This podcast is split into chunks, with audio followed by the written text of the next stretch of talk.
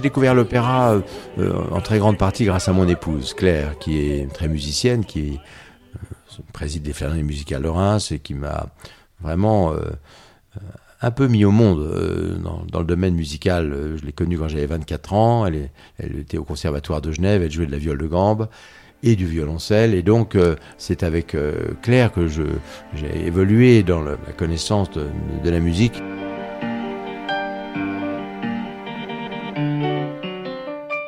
Bienvenue dans l'âme d'une maison, la maison Tétinger. Des bulles, des moments de poésie, des instants d'histoire, un esprit de famille. Vous préférez que je vous appelle comment? Pierre-Emmanuel, pas Monsieur Tétinger? Pierre-Emmanuel, si ça vous va.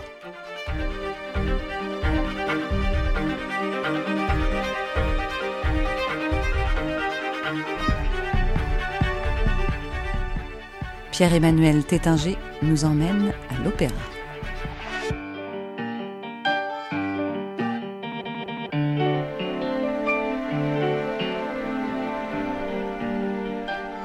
C'est avec euh, Claire que j'ai évolué dans la connaissance de, la musique. Et aussi parce que mon père, hum, s'il n'avait pas fait de la politique ou, ou des affaires, probablement, d'après ce que j'entendais de ses frères et sœurs. Il aurait été pianiste, puisqu'il jouait très très bien du piano. Et puis après, lorsqu'il a rencontré ma mère, euh, elle a senti que le piano allait prendre une trop grande place et elle a préféré prendre la place du piano. Donc euh, mon père n'a plus jamais joué au piano, je l'ai entendu une fois ou deux, mais j'ai vu qu'il était évidemment extrêmement doué très romantique, très sentimental. Il aimait beaucoup la musique tzigane ou la méditation de Thaïs de Massenet, où il était, il avait une, âme euh, très romantique. Et puis il aimait beaucoup Mozart. Donc, euh, ce qu'il aimait dans Mozart, entre autres, au-delà de, son génie euh, musical, il me disait toujours, j'aimerais avoir le même enterrement qu'un personnage comme Mozart, qui rentrait au cimetière, il pleuvait finalement, le corbillard été seulement accompagné par son chien.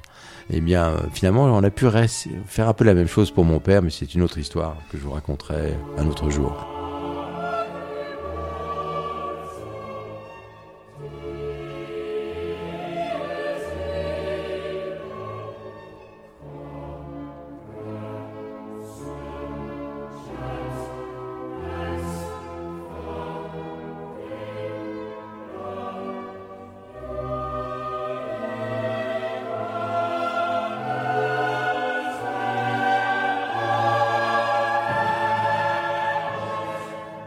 Premier moment de magie que, j'ai connu à l'opéra, c'était. Euh, on partait de Chamonix, il pleuvait, l'averse. On devait se rendre à la Scala de Milan pour écouter euh, Nabucco. Et euh, j'ai pris des risques fous. On a failli se tuer cinq ou six fois durant le, voyage entre Chamonix et Milan pour arriver une seconde avant la fermeture des, portes, si je peux dire, et pour écouter cette opéra euh, qui avait été dirigé par Riccardo Muti et où on a eu le sentiment, Claire et moi, on se tenait la main, euh, d'être au paradis.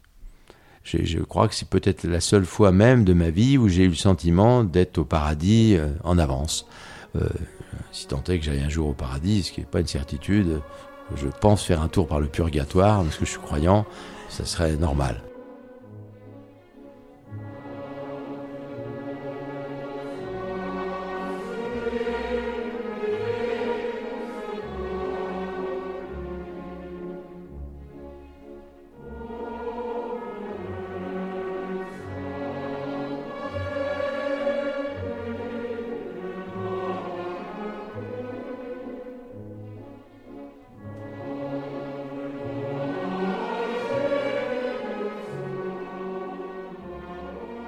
Est-ce que vous pouvez du coup nous dire un peu les opéras justement qui vous ont inspiré à ce alors point Alors après, euh, euh, j'ai beaucoup aimé, j'aime beaucoup les opéras de Verdi, mais j'aime beaucoup les opéras de Mozart, euh, bien sûr, et puis il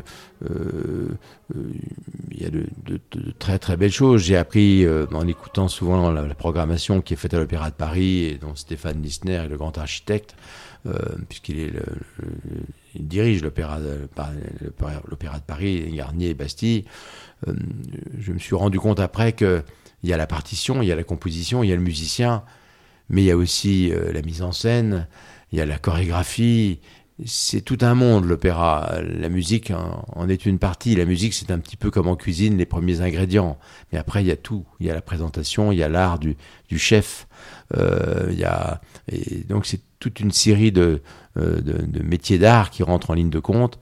Ce qui fait que l'opéra a un côté, euh, un côté enluminé et illuminé quelque part, euh, qu'on ne retrouve pas forcément quand on écoute euh, une violoncelliste euh, jouer une suite de Bach. Mm. C'est tout aussi beau, il n'y a, pas de, a pas de compétition sur la beauté, mais c'est différent. Donc, après, j'aime les opéras accessibles. Comme bah, Tous les grands opéras de Verdi me touchent. Ou Wagner m'a touché. Maintenant, c'est un, peu, un peu trop puissant pour moi. Euh, j'aime les opéras accessibles, en vous disant une fois de plus que je ne suis pas ce n'est pas ma passion première. Ce que j'aime dans l'opéra, en fait, pour tout vous dire, c'est d'écouter la musique et de m'envoler dans mes rêves. Voilà, je suis très peu concentré sur l'histoire elle-même, qu'on peut lire maintenant quand on est à l'opéra. Euh, non, moi je m'évade immédiatement. Je suis un, un amateur d'opéra de fond de classe, comme à l'école où j'étais un cancre, et je me mettais au fond près du radiateur, j'ai un peu ça encore à l'opéra. Euh, je, m'évade très vite. Pour moi, l'opéra est un moyen de m'évader mieux, plus loin, plus vite, d'une façon enchantresque.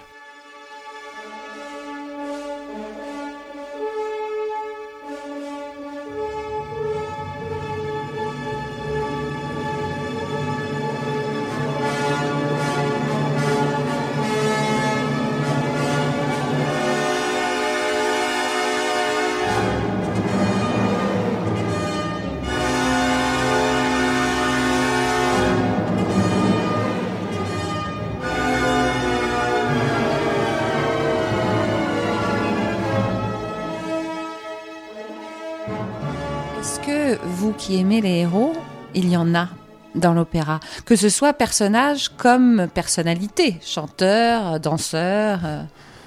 Non, je dirais que mon héros, bah, c'est très simple. Euh, si j'en avais un, parce que je trouve qu'il fait un travail inouï et que extraordinairement difficile. Il a, je crois, il a dirigé pas mal de théâtre. Il appelle d'ailleurs ça un théâtre, un opéra. Euh, bah, ça serait Stéphane Nisner. Voilà, c'est un garçon qui a mon âge. chaque fois que je l'ai vu, j'ai été impressionné par sa capacité de, euh, euh, de dominer son sujet, de faire une synthèse, de diriger des hommes et des femmes, de faire avancer deux immenses navires, de bien les gérer tout en ayant un sens artistique reconnu, pointu, et de faire de ces deux opéras aujourd'hui une institution qui rayonne dans le monde au tout premier plan comme un très grand restaurant, trois étoiles Michelin, mais lui, il a fait avec l'Opéra de Paris un, cinq étoiles d'opéra. Et, euh, et donc, euh, oui, si j'avais un héros à mettre en avant aujourd'hui, ce serait peut-être lui, parce que parce qu'il est au contact de tout et c'est le grand chef d'orchestre. Et, euh, il n'y a pas d'entreprise de cette, de cette dimension qui ne doivent pas tout d'abord à celle ou celui qui la dirige. Donc après tout, oui, en termes d'opéra, si je vais choisir un héros, ce serait, ce serait Stéphane Lisner. Mais les grandes voix Oh, bah, les grandes voix. Euh, moi, j'ai une fille qui chante beaucoup, Clémence. Euh, bah, celle, qui me fait le plus frémir, mais c'est une banalité euh, que de le dire, c'est Maria Callas, parce que Maria Callas, elle a non seulement la voix, mais elle a l'histoire, la vie, les drames, tout ce qui a entouré sa vie de légende. bon, mais il y en a des tas d'autres qui sont formidables. Kathleen Ferrière, par exemple, J'aime beaucoup, mais mais il n'y a pas de compétition pour moi entre les artistes, comme entre les peintres, comme entre les musiciens. Il n'y a pas de compétition entre Mozart et Van Gogh. Euh, il n'y a pas de compétition entre euh, Picasso et Francis Bacon. Euh, c'est pareil. Mais Callas, elle incarne, elle incarne par par le sanglot de son âme et par la, la, magnificence de sa voix, elle incarne. Euh, toute la fragilité humaine et, toute sa partie glorieuse et achevée et, au firmament des choses. Donc euh, voilà, c'est pour ça que c'est très simple pour moi de, citer Maria Callas. Puis j'aime beaucoup son histoire, euh, toute, sa vie de légende. Sa vie qui nous est connue, sa vie privée, sa vie musicale, tout. Quel oiseau merveilleux perché sur l'arbre d'un art immense qui est celui de l'opéra.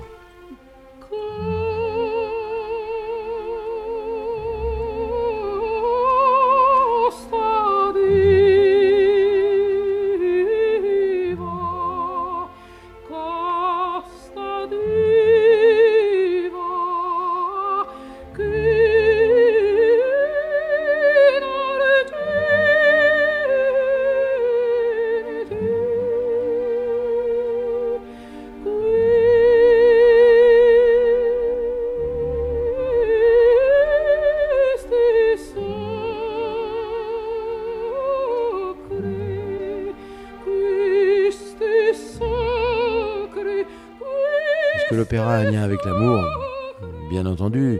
Euh, déjà parce que quand on va à l'opéra, on voit beaucoup de beaucoup d'amoureux.